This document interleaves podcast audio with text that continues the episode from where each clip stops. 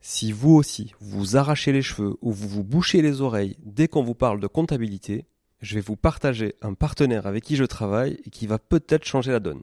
Ce partenaire, c'est Ça compte pour moi. Ça compte pour moi, c'est un cabinet d'expertise comptable digital, mais pas que. Pas full digital. C'est un cabinet sur lequel vous avez un accès à un conseiller dédié, un comptable, un expert comptable dédié qui va vraiment vous accompagner de A à Z dans toute la constitution de votre société, mais aussi toute sa gestion, bien évidemment, de la comptabilité, du juridique, du social, du fiscal. Le tout grâce à une plateforme en ligne hyper intuitive qui vous permettra d'avoir en temps réel et en un seul coup d'œil l'état de votre comptabilité. Ça compte pour moi, c'est une vraie équipe hyper réactive qui vous apporte du conseil au quotidien dès que vous en avez besoin. Ils font aussi partie d'un groupe beaucoup plus gros qui s'appelle Compagnie Fiduciaire et grâce auquel vous pourrez avoir accès à un cabinet d'avocats, un cabinet de gestion de patrimoine et plein d'autres services à 360 degrés. Je vous invite à aller visiter leur site sans tarder, ça-compte-pour-moi.fr tout attaché. Et surtout, si vous voulez contacter, partagez le code MONEYTREE au chargé d'affaires parce que j'ai négocié pour vous un mois de comptabilité offert. Leurs tarifs sont hyper abordables et hyper bien placés, c'est sans engagement et les trois premiers mois sont satisfaits ou remboursés. Bref, je ne peux que vous conseiller de tester et vous serez franchement pleinement convaincu. Bonjour tout le monde et bienvenue sur Money le podcast qui vous parle d'investissement et de finances personnelles au sens large et sans tabou. Je suis Julien Calamotte, investisseur passionné et auteur du livre à succès S'enrichir grâce à l'immobilier. J'avais envie de partager ma façon d'investir, forcément, mais également de découvrir avec vous de nouvelles façons de faire fructifier notre argent. C'est pourquoi j'ai créé ce podcast pour y recevoir des invités qui nous partagent leur savoir et leurs expériences en toute simplicité. J'espère sincèrement que les échanges que je vais avoir avec l'invité du jour vont permettre d'enrichir vos connaissances autant que les miennes. Je vous souhaite une excellente écoute. Salut Mathieu. Salut Julien. On va parler, Mathieu, aujourd'hui de rémunération du dirigeant, parce que c'est un sujet qui m'intéresse beaucoup, déjà pour des problématiques égoïstement personnelles, et aussi euh, parce que euh, je, trouve que autant c'est facile, euh, tu vois, de créer des boîtes, enfin c'est facile, c'est facile d'avoir des idées, de créer des boîtes, les mettre en œuvre. C'est facile aussi de d'investir dans l'immobilier, encore plus facile, on va dire, que de créer des boîtes.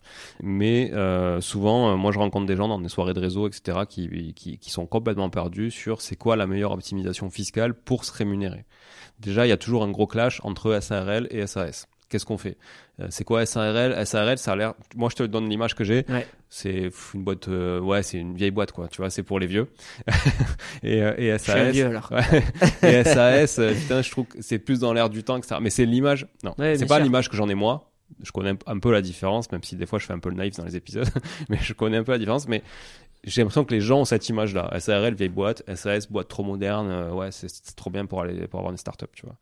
Euh, c'est quoi vraiment la, la, différence? Et après, dans la seconde partie, en matière de rémunération, c'est quoi qui est le plus intéressant? Parce que d'un côté, il me semble que je suis pas considéré comme salarié, et de l'autre côté, je suis assimilé salarié. Donc je te laisse nous dire peut-être ce qu'est la différence, et après on va rentrer dans le vif du sujet. Ouais, bien sûr. Euh, donc effectivement, moi aussi de mon côté, on entend la même chose, exactement la même chose. Et souvent, je leur précise effectivement que moi, à titre personnel, je suis une SARL, donc euh, souvent, euh, c'est un peu comme le vendeur qui dit, mais moi, j'ai la même chose chez moi. Donc, voilà. Mais sauf que c'est vraiment vrai, c'est pas pour vendre. je, je, je vends pas spécialement une SARL ou une SS, donc vraiment, c'est ça, c'est un point important. En fait, déjà aussi, c'est que la vérité, c'est que la SRL est un statut de société qui existe depuis très longtemps, mmh. effectivement plus vieux. ce que je dis. Exactement. alors que la SAS est un statut très récent, enfin un début des années 2000. Donc en soi, à l'échelle du, du code de commerce, c'est très très mmh. très récent. Donc euh, la SAS, elle a été créée à la base, effectivement, comme son nom l'indique, société par action simplifiée, pour faire quelque chose de simple et de souple et de flexible. Donc effectivement, elle a le mérite d'être beaucoup plus simple et beaucoup plus souple d'un point de vue juridique qu'une SRL qui est régie par le code de commerce. Donc la SARL, qui est société à responsabilité limitée, elle porte assez mal son nom parce que déjà, en fait, euh, une différence qu'il est sur mm, dans l'acronyme mais qu'il n'est pas en réalité, c'est la responsabilité. C'est-à-dire qu'il n'y a pas que la SRL qui a responsabilité limitée, la SAS, elle a exactement la même chose de ce point de vue-là.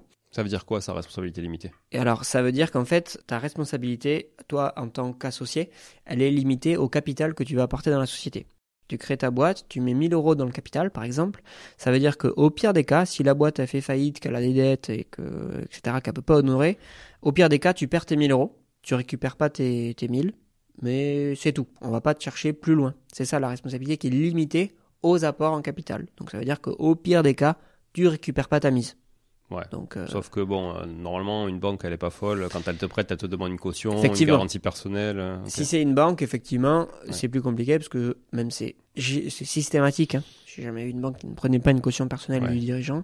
C'est systématique, effectivement, elle va te demander ça. Par contre, euh, c'est pas le cas pour euh, des Fournisseurs. c'est pas le cas pour euh, même les, le fisc, euh, l'URSSAF, etc. Quoi. Alors, sauf si c'est des cotisations URSSAF personnelles, mais sinon, euh, c'est pas le cas. Donc, euh, effectivement, euh, c'est dans ce sens-là où c'est à responsabilité limitée. La SAS c'est exactement pareil. En fait, les seuls qui ne sont pas à responsabilité limitée, on peut faire l'inverse, c'est plutôt la SCI par exemple. La SCI, elle n'est pas à responsabilité limitée, mais en même temps, le principal dette qu'on a dans une SCI généralement, c'est l'emprunt bancaire dont Oui. on est caution personnelle. Donc ça. au final, Ouais, ouais, ouais. c'est pas vraiment le cas. Et euh, il reste après les entreprises individuelles. Donc c'est vrai qu'on va pas en parler ici.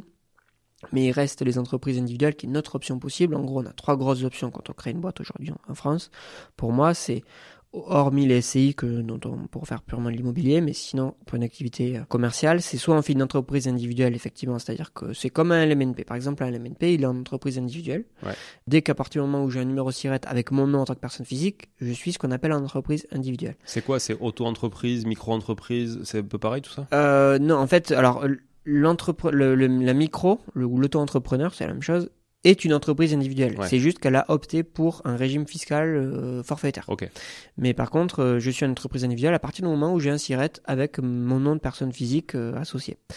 Donc quand je suis une entreprise individuelle, je, soit je suis au micro, pas de souci. Si je suis au réel, bah, j'ai une entreprise comme une autre. Je dois faire un bilan, une liasse fiscale, je fais des factures, euh, etc., etc. Mais j'ai pas une société, c'est-à-dire que je dois pas rédiger des statuts comme une SAS ou une SRL et Je peux pas avoir d'associé. et je peux pas avoir d'associé exactement. Voilà, c'est la grosse différence, c'est ça. Euh, mais du coup, il y a quand même moins de contraintes juridiquement à l'acquisition, enfin, au, pas à l'acquisition, pardon, j'étais dans l'immobilier là, euh, à la création, pardon, et aussi euh, en cours de route parce qu'il n'y a pas d'assemblée générale, euh, pas de statut, etc., etc. Donc beaucoup plus souple. Euh, par contre, la responsabilité, elle n'est pas limitée à l'entreprise individuelle, elle est euh, illimitée, à l'inverse. Donc c'est-à-dire que là, cette fois, comme c'est moi, personne physique, bah, si j'ai des dettes, c'est moi qui les ai. C'est pas ma boîte, parce que ma boîte et moi, c'est la même chose. Donc là, c'est la différence. Seul euh, tout ce qui est immobilier est protégé, c'est-à-dire que ma résidence principale, elle est protégée d'office. Et si j'ai d'autres biens à titre personnel, je peux faire une déclaration d'insaisissabilité chez un notaire pour protéger aussi ces biens-là. Mais il faut faire la démarche chez le notaire quand même. Donc ça, c'est... euh, voilà. Par contre, tout le reste n'est pas protégé. Mon compte en banque, mes biens meubles, voiture, euh, euh, mobilier, enfin tout ce que tu veux. Bref, ça, c'est pas protégé. Donc ça, c'est la, la grosse différence entre les deux. Il n'y a plus de différence fiscale aujourd'hui, par contre, parce que depuis l'année dernière, on peut opter à l'impôt sur les sociétés, totalement contre-intuitif, hein, euh, Mhm. d'être en entreprise Ouais, bah individuelle ouais, ouais. et d'opter à l'impôt pour les sociétés. Donc, mais bon, euh, du coup là, je- ça devient un peu, euh, un, peu- un peu bizarre, mais, mais au final c'est possible depuis l'année dernière. Donc ça veut dire que du coup on peut avoir exactement le même régime fiscal euh, que en SARL, pas qu'en SAS, hein, mais Mm. qu'en SARL, c'est-à-dire qu'en gros si je suis en, pour être précis, EURL, parce qu'en fait EURL c'est une SARL avec qu'un seul associé, c'est la même chose, hein. c'est juste qu'il n'y a qu'un seul associé. Ben, si je suis une EURL à l'IS, c'est la même chose que si je suis une entreprise individuelle à l'IS d'un point de vue fiscal. Là, juste juridiquement que ça va changer. Donc l'avantage que ça peut quand même avoir, l'entreprise individuelle, c'est si je suis pas amené à avoir d'autres associés, que j'ai pas de risque d'exploitation par rapport au fait que ça soit une responsabilité qui soit illimi- illimitée. Bah, concrètement, ça peut valoir le coup parce qu'au final, je peux avoir à- arriver à la même euh, situation qu'une SRL avec des coûts moindres. Ok. Après, encore une fois, c'est des coûts moindres, c'est pas non plus des milliers des cents, hein, c'est juste à la constitution et faire une AG tous les ans et à la fermeture. Bon, c'est pas non plus énorme, énorme. Et CFE par exemple? Euh, ça, c'est pareil. Tu l'as toujours. Donc ça, euh, voilà, tu, tu, re- tu peux te retrouver à la même chose effectivement depuis l'année dernière avec ça. Et nous, d'ailleurs, tous nos clients en, en entreprise individuelle, on est quasiment tous en train de les faire basculer en option à l'IS, parce qu'au final, c'est quand même mieux d'être à l'IS que d'être à l'impôt sur le revenu, parce que ça permet d'optimiser potentiellement les pistes de rémunération, les pistes d'optimisation, notamment de la rémunération. Parce que quand tu es à l'impôt sur le revenu par défaut en entreprise individuelle, bah, tu imposes ton résultat, que tu l'aies pris ou pas. C'est-à-dire qu'en gros, euh, bah, tu fais euh, ton chiffre d'affaires moins tes charges, tu as un résultat, il est imposé à l'impôt sur le revenu et aux cotisations sociales, même si tu l'as pas pris. Et donc, des fois, tu peux ne pas le prendre parce qu'il y a des certaines charges qui, enfin, certaines décaissements qui ne passent pas en charge. Si je rembourse un emprunt, typiquement, il n'y a que les intérêts qui passent en charge, pas le remboursement du capital. Et donc, potentiellement, je peux me retrouver à pas avoir l'argent sur mon compte euh, en banque parce que j'ai remboursé mon emprunt. Et donc, euh, pouvoir, enfin, payer des impôts sur quelque chose que j'ai pas. Donc ça, c'était un peu l'injustice, entre guillemets. C'est un du- peu le même principe que sur l'SCI à l'IR, quoi. Exactement, Ouais. voilà, c'est le même principe. Et euh, du coup, là, en optant à l'IS, eh ben, je peux vraiment fiscaliser que ce que j'ai pris, que la rémunération que j'ai pris est pilotée entre mon résultat qui va être imposé à l'IS et ma rémunération qui sera imposée à l'IR. Voilà, donc ça, c'est l'intérêt. Bon, voilà la parenthèse refermée sur l'entreprise individuelle, mais qui reste, enfin, qui reprend de la vigueur, on va dire, aujourd'hui, depuis cette option à l'IS, on en a beaucoup plus parce que ça reprend de l'intérêt. Ouais. C'est important. Donc il y en a plus parce que c'est un peu plus simple à faire qu'une URL, quoi. C'est ça. Ok. Plus simple. Donc pour quelqu'un qui est vraiment sûr de rester seul et pas de risque d'exploitation, on avait beaucoup par exemple de professions libérales en fait, Hmm. euh, typiquement. C'est je pense que le plus gros des entreprises individuelles historiquement, c'est quand même ce qu'on appelle les BNC, donc euh, bénéfices non commerciaux, qui sont des professions libérales, Ouais, médicales ou pas, hein, mais beaucoup médicales, mais on a aussi euh, des avocats. euh, alors moins après certaines professions qui sont plus regroupées, hein, type expert comptable, type notaire, ils sont souvent pas Ouais. en individuel mais euh, ils sont plus en société. Mais par contre, effectivement, euh, les médecins et les avocats, pour faire simple, beaucoup étaient là-dedans. Et ça commence maintenant, du coup, à, à devoir redonner un peu d'intérêt à ce système-là. Ok. Ensuite, quand euh, si on est en société, qu'on part en société, effectivement, les deux gros choix qui s'offrent à nous, parce que j'exclus la SCI et puis j'exclus les autres sociétés pas forcément adaptées, parce qu'il y a plein d'autres types de sociétés en France, hein, mais très rares. Mm. Le plus gros, c'est SRL SAS. La SRL reste encore quand même, malgré son côté vieillissant, euh, le statut le plus euh, utilisé. Au global, pas le plus créé, mais le plus euh, utilisé. La différence, donc, on a dit la responsabilité, c'est la même chose. On peut avoir aussi qu'un seul associé ou plusieurs, ça c'est pareil aussi. Il n'y a pas de limite non plus dans le capital social. On peut mettre un capital à partir d'un euro, du moment qu'il existe. On peut être euh, seul ou plusieurs, donc ça c'est soit SASU, EURL ou SAS, SARL si on est plusieurs. Et euh, ensuite, par contre, la grosse différence entre les deux, enfin il y en a deux grosses différences. La première, d'un point de vue ju- juridique. Je disais tout à l'heure, la SRS, la, la SAS, pardon, elle est souple d'un point de vue juridique, c'est-à-dire que du coup, on met ce qu'on veut dans les statuts, pour faire simple, c'est-à-dire qu'on peut, euh, au niveau des dirigeants, euh, il faut à minima un président, mais après, par contre, on peut nommer autant d'autres dirigeants qu'on veut avec les, les dénominations que l'on souhaite. Voilà. On peut mettre aussi tout un, nombre de, un certain nombre de clauses. Donc les plus courantes, c'est clauses d'agrément, préemption et inhabil- inaliéna- inaliénabilité. pas facile. Inéliabilité, c'est quoi Inaliénabilité. Ah, Inaliénable. inaliénabilité. Ouais, Ah oui, c'est pour dire qu'on ne peut pas céder en fait des actions. Donc ça, ces trois-là, en fait, donc c'est agrément, ça veut dire que tous les associés, par exemple, doivent donner leur accord pour pouvoir céder des actions, pour qu'un associé cède ses actions.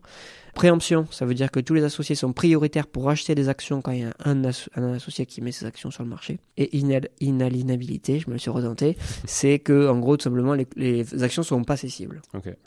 Très rare, mais ça peut arriver si on a des hommes clés ou des choses comme ça.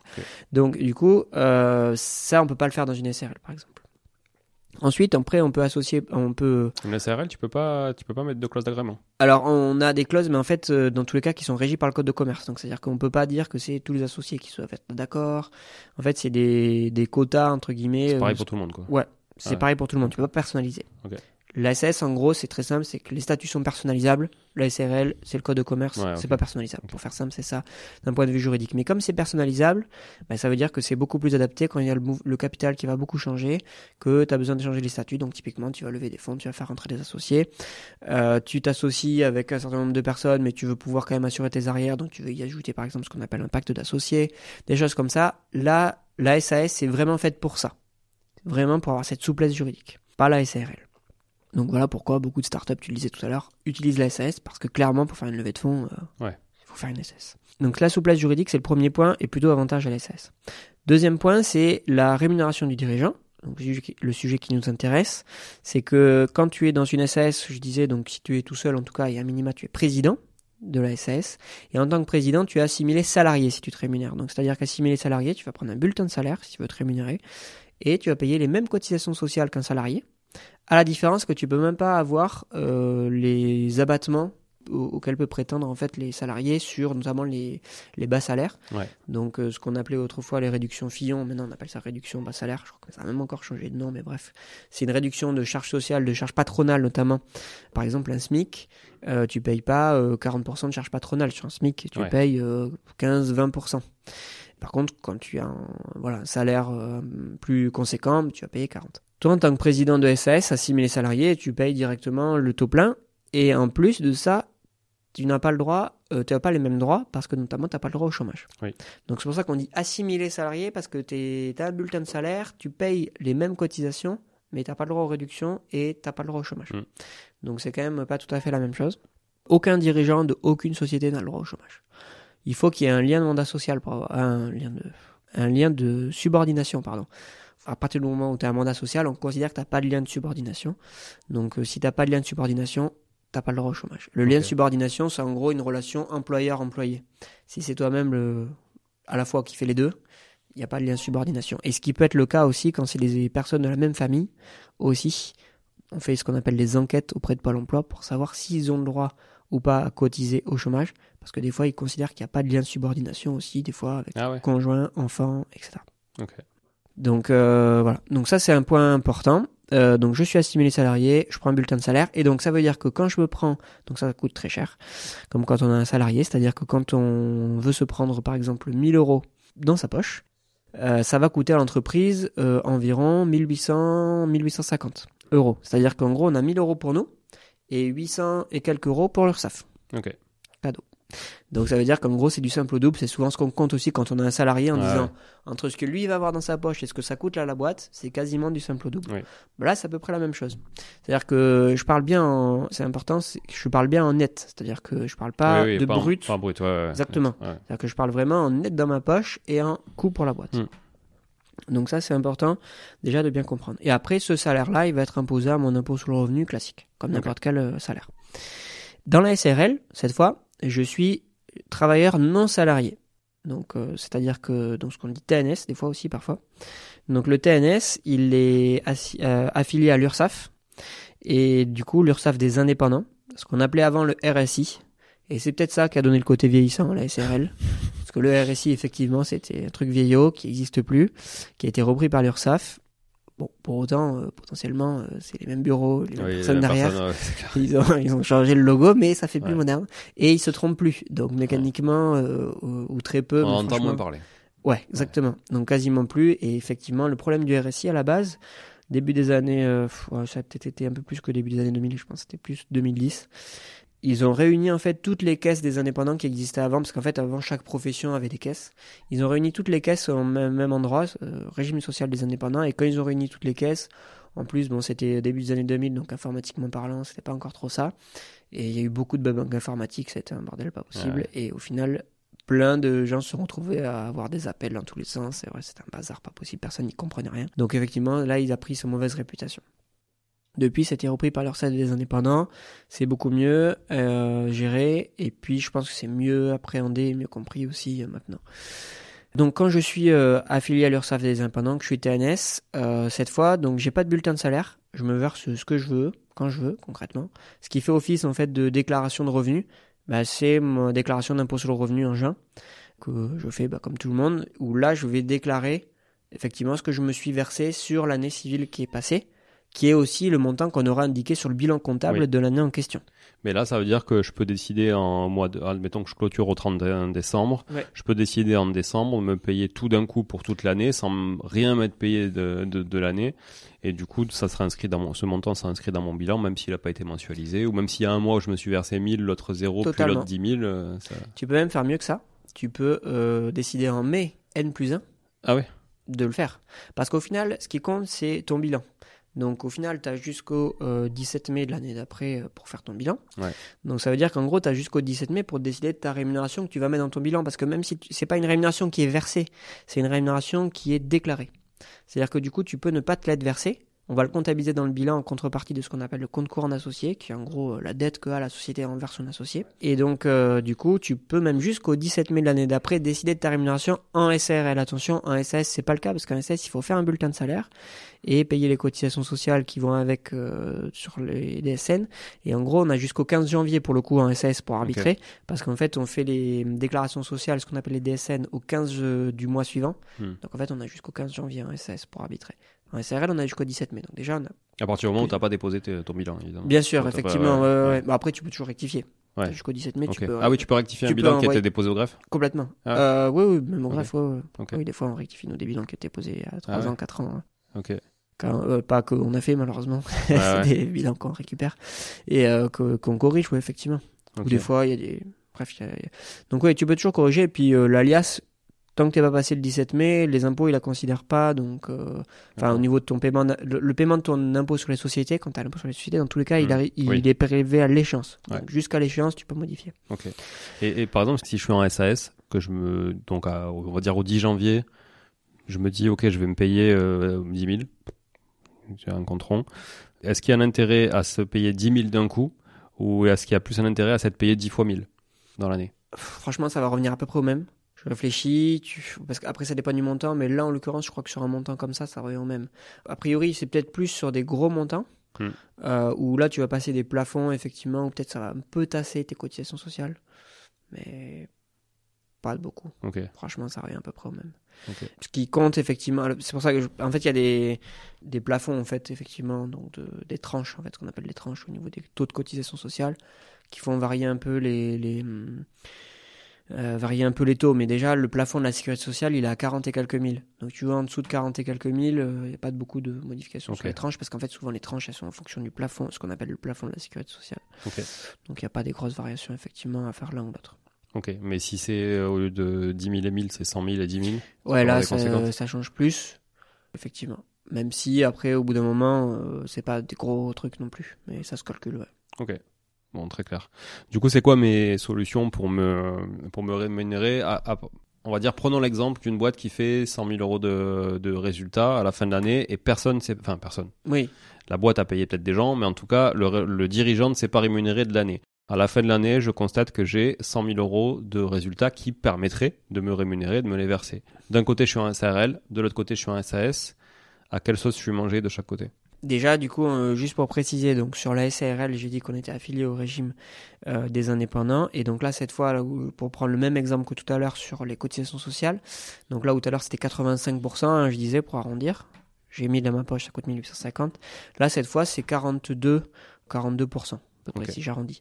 Donc ça veut dire que si je prends 1000, ça coûte 1420 à la société. Oui. Voilà. 1000 dans ma poche, 420 à l'URSSAF, donc deux fois moins qu'en SAS. Donc déjà, tu vois, ça donne un premier indice sur quand je prends un salaire. Ouais.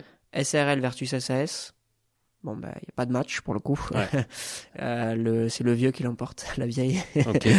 Parce que. Il n'y a rien euh, de plus y a rien d'avantageux euh, dans un bulletin de salaire, par exemple, par rapport à une, un versement. en Ouais, bien sûr. Euh, bah, là, on, effectivement, il y a des petites subtilités, concrètement, mais effectivement, dans la grosse majorité des cas, c'est plutôt la SRL.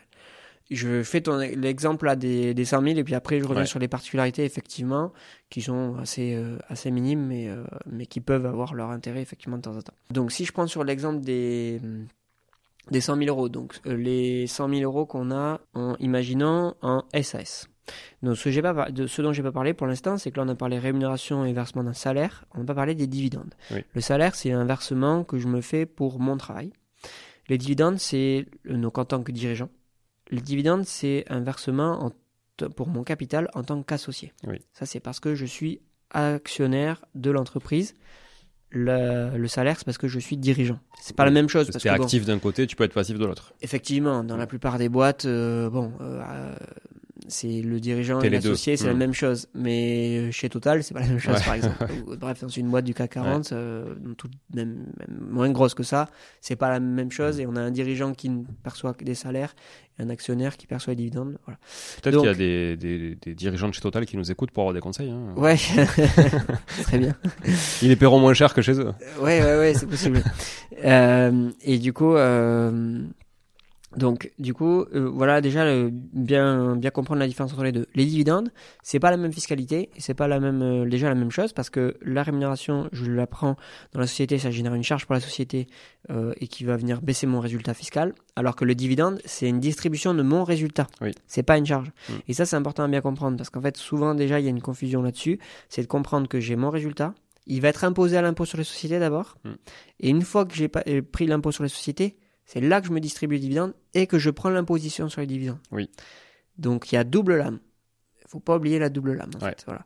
Parce que souvent on a tendance sinon à juste à oublier l'IS, à juste comparer bah, les dividendes c'est flat tax 30% maximum donc versus euh, les, les, les, cotisations sociales ne serait-ce à 42%, il n'y a, y a, voilà, y a pas de match. Mais il faut pas oublier quand même qu'il y a déjà eu l'IS avant.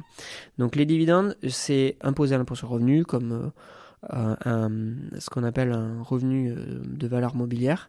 Et donc, euh, du coup, c'est ce qu'on appelle la flat tax, donc prélèvement forfaitaire unique qui s'applique. C'est-à-dire que concrètement, c'est au pire des cas, au maximum, je suis imposé à 30% là-dessus. Je dis que c'est au pire des cas parce que si mon impôt, mon impôt sur le revenu le permet, je peux potentiellement être imposé à moins si je choisis l'imposition au barème progressif. C'est-à-dire que si je choisis en gros la même imposition qu'un salaire, un salaire, je suis au barème progressif, c'est-à-dire que j'ai un barème avec des tranches, je pense que tout le monde connaît, et selon où je me situe mon revenu, j'ai des tranches d'imposition. A priori, il y a quand même peu de dirigeants qui, ont, qui sont dans les tranches, euh, dans la première tranche. Quoi, Exactement, oui, effectivement. Donc on a la première tranche qui est à 0 d'ailleurs, ensuite euh, on est à 11, 30, etc.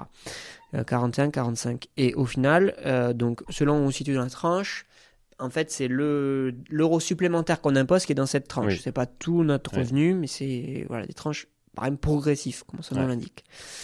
Comme l'IS en fait. L'IS c'est c'est les 15% jusqu'à 42 500 euros de bénéfices et 25% c'est au-delà.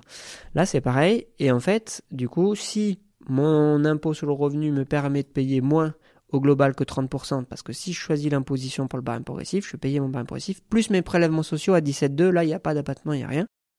Si je suis en barème progressif, j'ai un abattement de 40% sur mes dividendes. Donc en gros, l'arbitrage qui se fait sur les dividendes, c'est soit je fais barème progressif avec abattement de 40% plus prélèvements sociaux à 17,2, soit flat tax 30%, tout compris. On fait l'arbitrage. Généralement, effectivement, la flat tax est, mmh. plus intéressant, notamment plus on prend et plus intéressant. Plus on a un revenu élevé, plus les dividendes sont élevés, plus c'est intéressant. Parce que ça, comme son nom l'indique, ça lisse. Ouais, ça flatte le, ça flatte le taux, quoi. C'est pas progressif. Et donc mécaniquement, si on est dans une tranche euh, ne serait-ce qu'à 30, hmm. euh, même avec un abattement à 40, au final, euh, on a quand même, on a quand même un, un, intérêt à opter pour la flat tax. Parce qu'il y a les problèmes sociaux aussi, voilà, qu'il faut pas oublier en plus derrière. 17,2, donc en fait, c'est ça, donc en fait, plus 12,8 C'est ça, c'est 30 moins 17,2, ça fait 12,8 d'impôt sur le revenu, donc il faut comparer en fait si je suis à 12,8 ou pas, quoi. Ouais, c'est ça. Donc, euh, sachant qu'au final, si je suis dans une tranche à 30, avec un abattement de 40, ça veut dire que j'impose 60. 60 x 30, ça fait 18. Ça veut dire que je suis à 18%. Je suis déjà à plus que 12,8. Donc si je suis dans une tranche à 30, déjà, ça vaut pas. En fait, c'est cette tranche-là qui fait basculer généralement. Parce qu'avant, elle est à 11, donc même sans l'abattement, je suis en dessous. Donc c'est cette tranche-là qui fait basculer. Donc ça, c'est les dividendes. Et ça, si je suis en SAS, c'est comme ça. Si je suis en SARL, c'est plus complexe.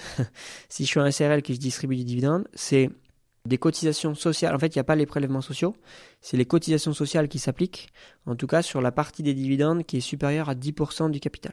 Ah ouais, 10% du capital. Oui. Ah du capital et des comptes courants, euh, enfin des sommes euh, mises en compte courant associé. Ok. Ah Donc euh, en gros, tu prends ton capital des comptes courants associés et les dividendes versés supérieurs à 10% de ce montant-là, ben, il y a les cotisations sociales donc à 42%, qui s'appliquent sur les dividendes, plus mon impôt sur le revenu. D'accord. Voilà. La partie inférieure à 10% du capital, c'est exactement la même chose que dans une SS. Ok. Voilà.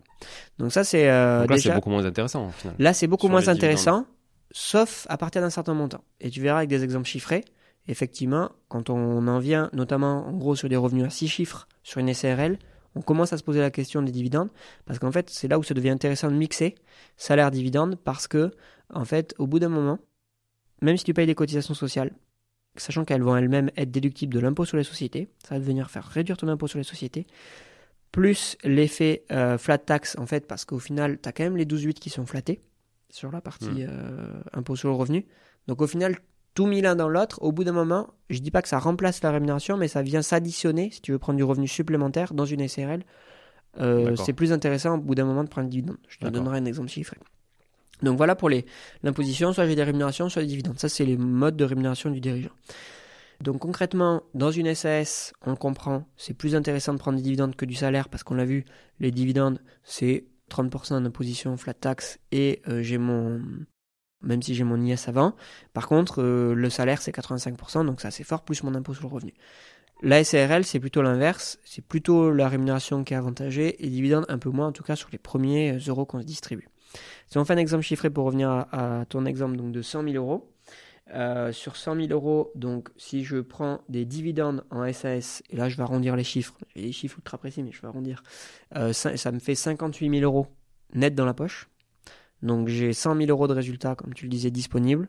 Je me distribue tout en dividende, donc je passe la case IS, euh, flat tax, etc. Il me reste 58 000 net dans la poche. Tout payé. Ok. Voilà. C'est souvent un ratio que je donne d'ailleurs, parce que tu vas le voir avec les autres exemples, euh, souvent en tout cas quand on optimise, on est à peu près là-dessus. Quand, souvent on me dit en fait, euh, mais en fait si je génère tant de bénéfices avant de m'être rémunéré, etc., combien je peux espérer moi avoir dans la poche une fois que j'ai tout payé? Et souvent on est en gros à 55-60%. Moi j'aime bien donner ce chiffre-là, parce qu'on n'est pas loin de la vérité. En SAS Tout. Ou en SRL Pareil. vrai, tu vas voir, je Ouais. spoil, mais tu vas voir, c'est le même résultat. Et en fait, euh, au final, tu te rends compte que euh, c'est à peu près toujours à peu près ça. Donc entre 55 et 60%, faut, je trouve que c'est intéressant d'avoir ce chiffre, Mm. de se dire quand je, euh, par rapport aux bénéfices importants, pas par rapport au chiffre d'affaires, parce que ça, je peux pas le deviner par Ouais. rapport aux charges. Après, on peut le décliner par rapport aux charges qu'on a aussi et faire une déclinaison depuis le chiffre d'affaires en se disant à chaque fois que je fais X de plus en chiffre d'affaires, ça fait X. Oui, oui, à la oui, bien fin, sûr. ouais. Ça Ouais. peut faire peur là parce que la déclinaison est Ouais. plus forte. Déjà là, elle est forte. Mais voilà, là c'est une fois que j'ai tout payé, etc. Donc, Donc sur là, 100 de résultats, euh, il me restera entre 55 et, et 60. et Là, ouais, tu vois, on a 58 sur 100 000 en dividende en SAS. Ok. Si je prends cette fois tout en salaire Hmm. en SAS, tu vois, je te fais les extrêmes pour l'instant. Tout en salaire en SAS, je suis à 47 000. Ok. Et Donc tu vois, là j'ai déjà perdu 11 000. qu'est-ce que j'ai en plus là, par contre, si je me les verse en salaire? Par contre, effectivement, là, le fait de m'avoir versé en salaire, j'ai euh, de- des droits à la retraite. Oui. Le problème du dividende, c'est que je cotise pas pour la retraite. C'est ça. Donc, euh, alors en soi, c'est pas un problème en soi en se disant, bah, c'est pas grave, je vais faire ma retraite autrement. Effectivement, pourquoi pas. Euh, mais, on va le voir par rapport à la SRL. Donc là, j'y vais, la SRL, si je me verse 100 000, ben, je suis aussi à 58 000. Et même si je suis précis, tout à l'heure, j'étais en dividende à 57 761. En SRL, je suis à 57 872. Donc, je gagne même un petit peu plus. Mais bon, on va arrondir à 58 000. Donc, en gros, je gagne la même chose. Sauf que par rapport au dividende en SS, là, je cotise à la retraite. Parce que j'ai pris un salaire. Ah ouais. Donc effectivement, concrètement, sur 100 000 euros, je gagne la même chose si je me verse des dividendes en SAS ou un salaire en SRL. Sauf qu'un salaire en SRL, j'ai cotisé à la retraite. Ok. Donc même si je m'en fiche de la retraite, pour gagner la même chose, autant la prendre. Ok. En gros, c'est comme si on dit, est-ce que vous voulez un dessert, il est gratuit? Oui. Bah, Ouais. c'est pas Oui, grave, je le tu prends. le prends, tu le mangeras plus tard. Exactement. C'est la retraite. Surtout C'est la le principe de retraite, ouais, c'est ça, c'est le principe. Et au pire, euh, bah, il sera plus bon et, Ouais, et ouais. comme la retraite, elle sera plus là et voilà. Mais euh, autant le prendre, quoi. C'est le- la cerise sur le gâteau. Et en matière de protection sociale, du coup, euh, genre, euh, je sais pas moi, protection, euh, protection euh, médicale, euh, Oui. mutuelle, etc. Est-ce qu'il y a des avantages Alors, si je prends du dividende, dans tous les cas, j'ai pas de protection. Ouais. Donc, effectivement, ce qu'il faut comparer, en fait, c'est euh, les deux. Si je compare, effectivement, donc salaire SS et salaire SARL, c'est 47 000 versus 58 000. Donc, effectivement, j'ai beaucoup moins SS. Ouais. Par contre, j'ai effectivement une protection sociale de base qui est plus complète parce que j'ai notamment tout ce qui est prévoyance et retraite qui est un peu plus complet. La prévoyance, ce qui est important, c'est assez mal euh, assimilé souvent ce point-là, alors que c'est pour moi super important. Prévoyance, c'est tout ce qui est indemnité journalière en cas d'accident du travail. Mais accident temporaire, définitif, etc. Mais imaginons que euh, je euh, me casse la jambe, que je peux plus travailler pendant trois mois. Ben, si je suis, si j'ai rien, si je suis en SRL et que j'ai pas pris de protection complémentaire, j'ai aucune couverture et j'ai rien. En gros, bah, je n'ai pas de trois- chiffre d'affaires pendant trois mois, tant pis pour moi. En SAS, effectivement, par contre, j'ai par défaut une protection et des indemnités journalières assimilables à, euh, à ce qu'ont les salariés. Quand même, j'ai quand même pris assez de salaire pour pouvoir valider ces montants-là. Fait combien? Euh, les indemnités journalières, je crois qu'il faut. J'arrondirais, mais je dirais que c'est à peu près 1000 euros par mois qu'il faut se prendre pour pouvoir te les valider. Sachant qu'il y a eu des paliers avant, parce que pour valider 4 trimestres retraite, il faut se prendre à peu près euh, 7000 euros par an, donc euh, ça fait euh, à peu près 550 euros par mois, un truc comme ça. Et euh, il y a aussi pour valider ce qu'on appelle, euh, pour éviter la taxe Puma. Donc la taxe Puma quoi, qui est pas très connue, c'est pas le rien à voir avec l'animal, Euh, c'est euh, ni avec la voiture, Ouais. Pour ni, les puristes. Ouais, ni la marque de, ni la marque de fringues. Euh, ni la marque de fringues, effectivement. d'animal. Tout est lié. Mais euh, là, c'est la protection universelle maladie. ouais, je crois que c'est ça. Et du coup, euh, en fait, c'est euh, une taxe qui fait que si tu as des revenus euh, du capital plus importants que des revenus du travail, tu dois payer cette taxe. Revenu du capital, donc c'est dividende. Exactement. Donc en gros, si tu prends que du dividende, par exemple, et pas du salaire, ouais. tu euh, dois euh, payer cette taxe sur les, les revenus du capital. C'est combien la taxe? Alors, la taxe, c'est euh, 8%, euh, sachant que 8% de quoi? Euh, de- de- 8% du revenu de ta base De- de- de, ta, de tes revenus du capital. Ok. Sachant que si, c'est pour ça que je disais qu'il y avait ce plafond-là, parce que si tu as pris, c'est dans deux cas, c'est si tes revenus du capital sont supérieurs à vérifier, mais de mémoire, je dirais 20 000 euros et que tes revenus du travail sont inférieurs à 8 ou 9 000 euros par an, dans ces ordres de grandeur. C'est pas une taxe que je tiens par cœur parce qu'elle est assez rare, mais Ouais. à vérifier, mais c'est à peu près ça. C'est à ce moment-là que ça se déclenche. Donc, en Ouais. gros, si je me verse plus de 20 000 euros de dividendes par an, il faut que je pense à avoir au moins un salaire de Autant de moins. rémunération. non, c'est pas autant, c'est 8 9 Ah oui, 000 au minimum, au minimum. L'état d'esprit, c'est d'avoir à peu près, mais sinon, il faut avoir Ah ouais. au moins ça. Parce qu'on considère que tu as payé au moins, sinon, pour, avec 8-9 000 euros, tu as couvert ta protection sociale, etc. Donc, euh, du coup, euh, c'est sachant que c'est dans le foyer. Donc, si tu as un conjoint qui le gagne, c'est bon. Ah oui. Toujours pareil, sans raison d'un foyer fiscal. Donc, ça, c'est. euh, voilà. Donc, si en gros, on veut, on veut valider les trimestres retraite éviter avec Spuma et valider les INT journalières, il faut effectivement au moins se verser, on va dire, 1000 euros par mois en SAS pour valider tout ça. Donc, effectivement, tu vas avoir ta prévoyance, tu as ta retraite, etc. C'est cool. Sauf que, en SARL, tu peux arriver à avoir la même protection sociale pour beaucoup moins cher. C'est-à-dire que concrètement, euh, si tu vas avoir la même couverture, il faut prendre ce qu'on appelle des contrats Madelin. Donc ça, c'est auprès d'assureurs privés. April, Generali, AXA, euh, Allianz, c'est voilà, ceux qui en font le plus. Tu as maintenant aussi même des, des, euh, des, néo- mutuelles. euh, hein. Ouais, c'est ça, en ligne, type Alan, qui aussi propose ça. Et en fait, euh, du coup, ça, c'est des contrats privés qui te permettent d'avoir les mêmes couvertures, prévoyance, retraite, mutuelle, euh, mais beaucoup moins cher parce que c'est la magie du système privé, en fait, euh, comme par hasard, ça coûte beaucoup moins cher. Donc, euh, du coup, euh, c'est des assureurs en plus, voilà, enfin, qui sont habitués à, Ouais. ils font travailler cet argent-là, donc euh, ils savent ce qu'ils font. Et euh, du coup, c'est comme une assurance, c'est-à-dire que tu payes euh, ça et généralement, franchement, c'est quand même euh, une bonne rentabilité là-dessus parce que on va dire que c'est quelque chose qui va te coûter euh, et encore un grand maximum de l'ordre de 5% de ta rémunération pour pouvoir avoir la même couverture que en SS. Donc c'est-à-dire que euh, même si tu vois dans mon exemple, euh, je rajoutais euh, des cotisations sociales, dans tous les cas, le salaire en SARL resterait largement beaucoup plus avantageux que le salaire en SS. À protection équivalente. À protection équivalente, effectivement. Et versus les dividendes en SS, encore plus parce que j'ai la retraite et tout ce qui s'ensuit. Donc sur l'exemple des, des 100 000 euros à distribuer, on va dire. euh, Oui.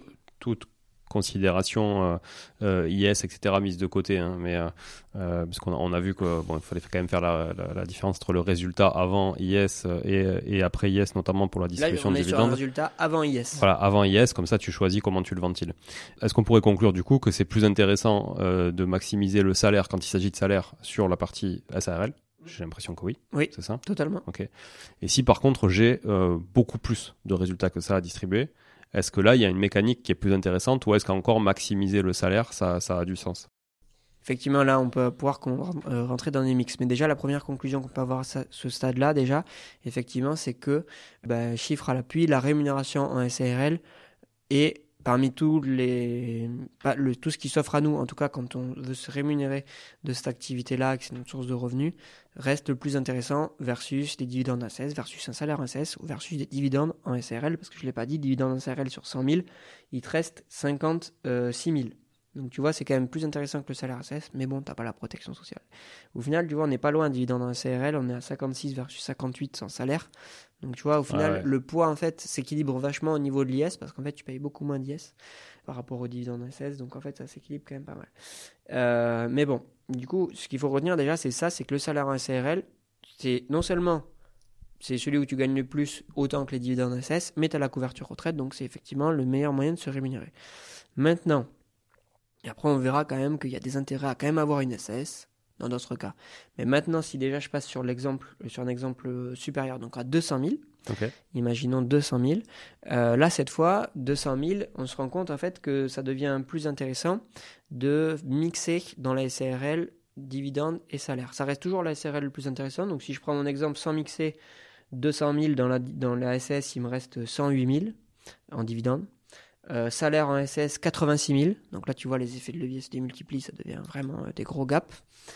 Euh, salaire en SRL 107 000. Donc tu vois, là, ok, le dividende en SS reprend un petit peu, mais 1000 euros, hein, pour pas avoir de cotisation retraite en face. Donc tu vois, il n'y a pas un gros écart.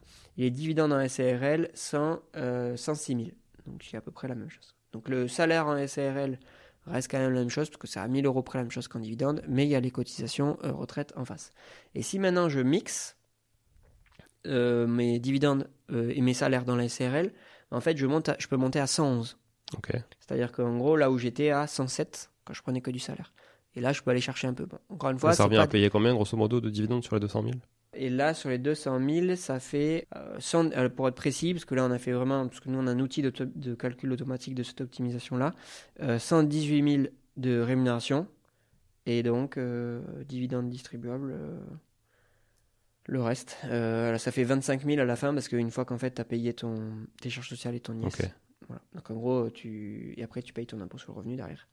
Mais Ça, c'est des simulateurs, euh, Mathieu, qu'on peut trouver sur votre site ou c'est des simulateurs que vous avez en interne? Celui-là, on l'a qu'en interne. Le mix salaire-dividende. En fait, euh, oui. Attends. Ah non, je crois que celui-là, on l'a sorti. non, t'as raison. Celui-là, on l'a sorti. C'est vrai que. Non, c'est pas celui-là qu'on a. On en a un autre qu'on a qu'en interne, effectivement. Donc, avoir le privilège d'être client chez nous pour avoir le droit. Mais c'est Ok. pas celui-là. Celui qu'on a, nous, en interne, c'est un qui mixe, en fait, à la fois salaire-dividende dans SAS, salaire-dividende dans CRL. Et enfin, qui fait un mix de plein de choses, en fait, de toutes ces choses-là. Là, c'est effectivement un peu la. Celui-là, il est disponible sur notre site. D'ailleurs, sur notre site, on a plein d'autres simulateurs, effectivement, qui permettent d'arbitrer, de choisir soit de calculer, par exemple, euh, bah, dividende SS versus rémunération SRL, Ouais. ou qui permettent d'arbitrer prime ou dividende, effectivement. Ok.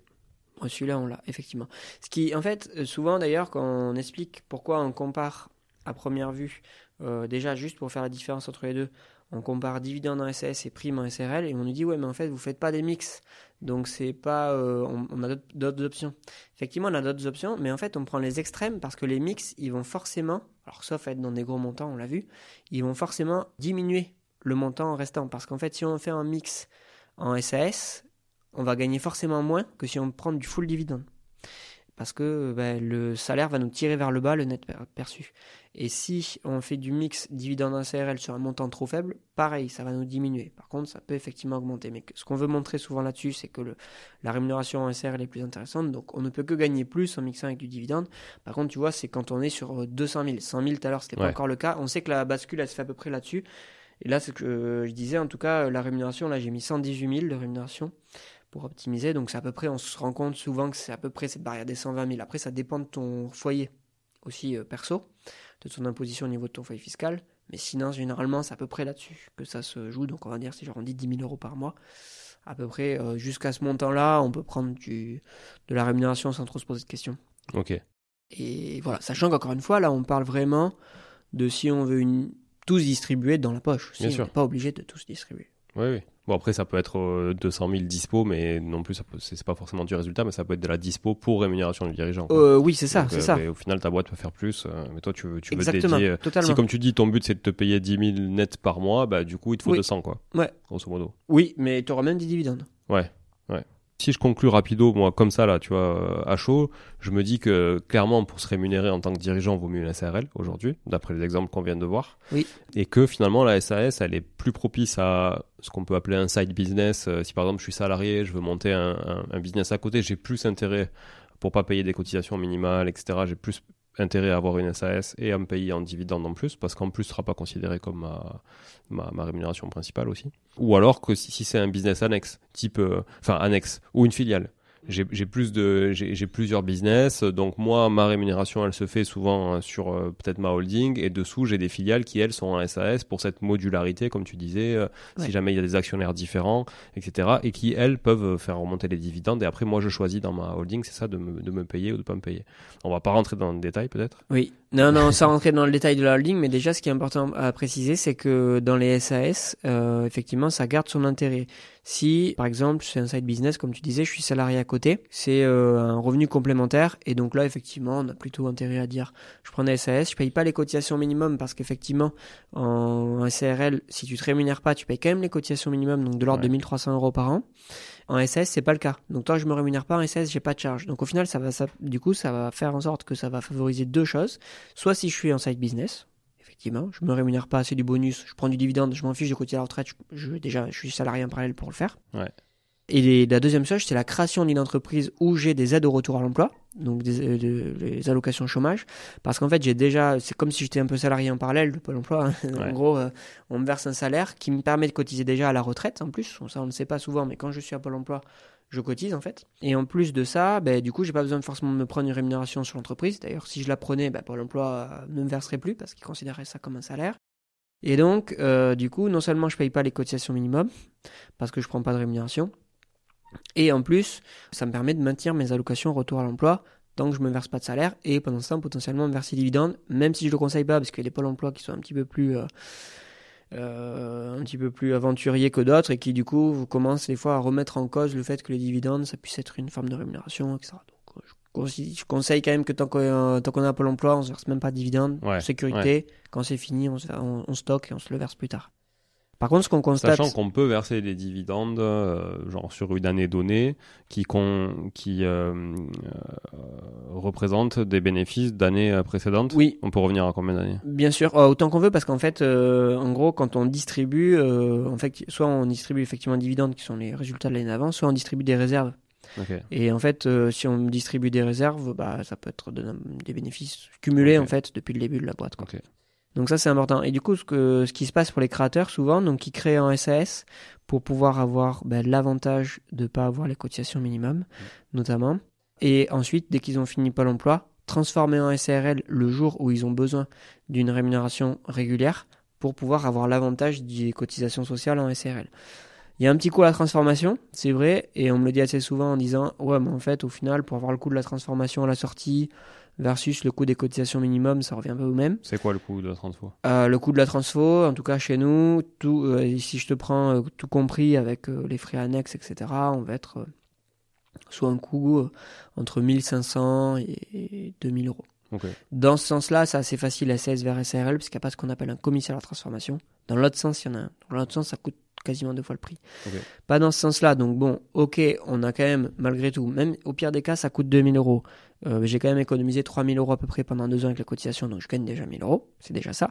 Et puis au-delà de ça, moi, ce que j'ai tendance à dire, et je le vois d'expérience en tout cas sur toutes les boîtes que l'on a, aussi, on s'est laissé une chance à ce que si au bout des deux ans, bah, je suis pas dans une position de me rémunérer, parce que bon, bah, tant mieux, effectivement, on croit toujours à son projet, etc., et on veut en vivre, c'est très bien, mais il y a la réalité du terrain qui fait qu'il y en a quand même plus de la moitié, voire même deux sur trois, qui, au bout de deux ans, ne sont pas en mesure de se rémunérer. Et donc, soit vont reprendre un job salarié, soit vont fermer la boîte, soit peu importe. Je reprends un job salarié, il ben, faut mieux que je reste en SAS. Euh, si je ferme la boîte, au moins pendant ces deux ans-là, j'ai économisé mes cotisations, alors que si j'avais été en CRL, je les aurais payées. Donc en fait, il faut quand même mieux démarrer en SAS. Ou alors, je sais pas, au bout de deux ans, je m'associe ou je relève des fonds, etc. Mais je préfère être en SAS. Donc il faut mieux démarrer en SAS, en gros, dans le doute, et transformer après au bout de deux ans, plutôt que faire l'inverse, en fait, en disant dès le départ, je vais faire SRL parce que je suis sûr de moi, etc.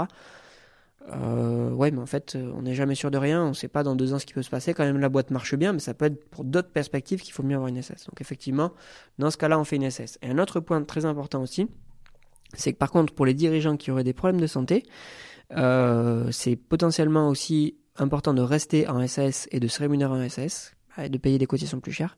Mais ils n'ont pas le choix parce qu'ils auront peut-être pas euh, la faculté de trouver un assureur privé qu'il faudra euh, les assurer. On parlait de prévoyance tout à l'heure. Ouais. Ils sont peut-être plus enclins en plus à cette problématique.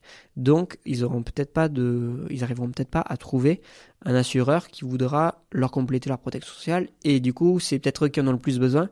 Donc, potentiellement, malheureusement, il faut mieux qu'ils payent plus de cotisations sociales, mais qu'ils assurent le coût en restant SAS. Donc, on a par exemple, nous, des dirigeants qui se rémunèrent en SAS parce qu'ils savent qu'ils trouveront pas d'assureur en SARL pour compléter leur protection sociale, alors que c'est eux qui en ont besoin. Donc, ça, c'est quand même un point aussi euh, très important.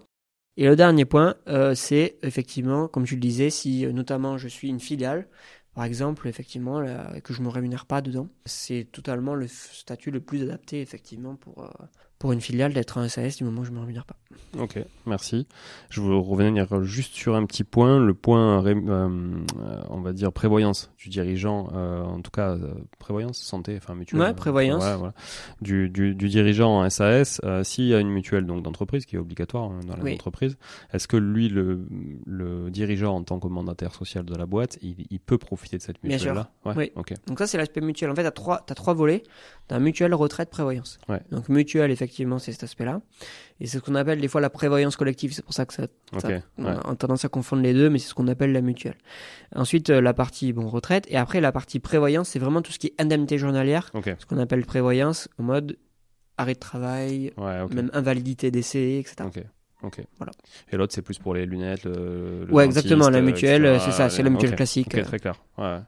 Bon, merci beaucoup Mathieu, c'était euh, très intéressant. Donc, euh, on vous mettra d'ailleurs le lien des simulateurs dans, Ouais, dans la sûr. description de l'épisode pour que vous puissiez euh, vous puissiez euh, bah, faire vos petits calculs euh, vous-même. Donc, euh, on, on verra vite avec vos chiffres à vous, du coup, et surtout, enfin, vous verrez vite avec vos chiffres à vous ce qui est ce qui est plus intéressant pour vous, pour votre propre cas, parce que c'est vrai qu'on on le dit souvent hein, dans les épisodes ici, mais euh, nous, on essaie de vulgariser un peu le truc, on généralise parfois, mais bon, c'est pour la compréhension de tout le monde. Mais il y a quand même, enfin voilà, chaque cas est unique euh, en fonction du, du ménage, du revenu du conjoint, euh, de, de l'imposition, de la tranche d'imposition, etc.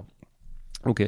Bon, en tout cas, merci beaucoup. Merci à tous aussi d'être euh, là chaque semaine. Et puis, on vous dit à très vite parce qu'on va parler avec Mathieu très très vite de montage, holding, société mère, fille. Et ça, je sais que ça intéresse beaucoup d'entre vous. Et on n'a pas parlé d'un truc, mais on en parlera peut-être un autre jour. C'est la rémunération du dirigeant dans le cadre d'une activité 100% immobilier. Type, je veux devenir rentier. C'est quoi la meilleure façon de me rémunérer quand je suis rentier? Mais on n'a pas le temps sur cette capsule. Donc, on en parlera une autre fois. Prochain épisode. Voilà. Merci. Ciao, ciao. Ciao.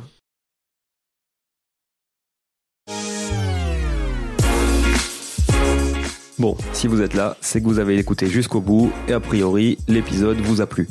Si c'est bien le cas, n'hésitez pas à le partager autour de vous. Notez ce podcast sur Apple Podcast et Spotify en laissant un commentaire 5 étoiles. Je ne vous le répéterai jamais assez, mais c'est grâce à vous que ce podcast vit aujourd'hui et peut continuer de vivre en vous proposant un contenu toujours plus qualitatif. Merci encore. Je vous retrouve très vite sur un nouvel épisode de Money Tree. En attendant, je vous souhaite la meilleure des réussites dans vos projets et un bon enrichissement. À très bientôt.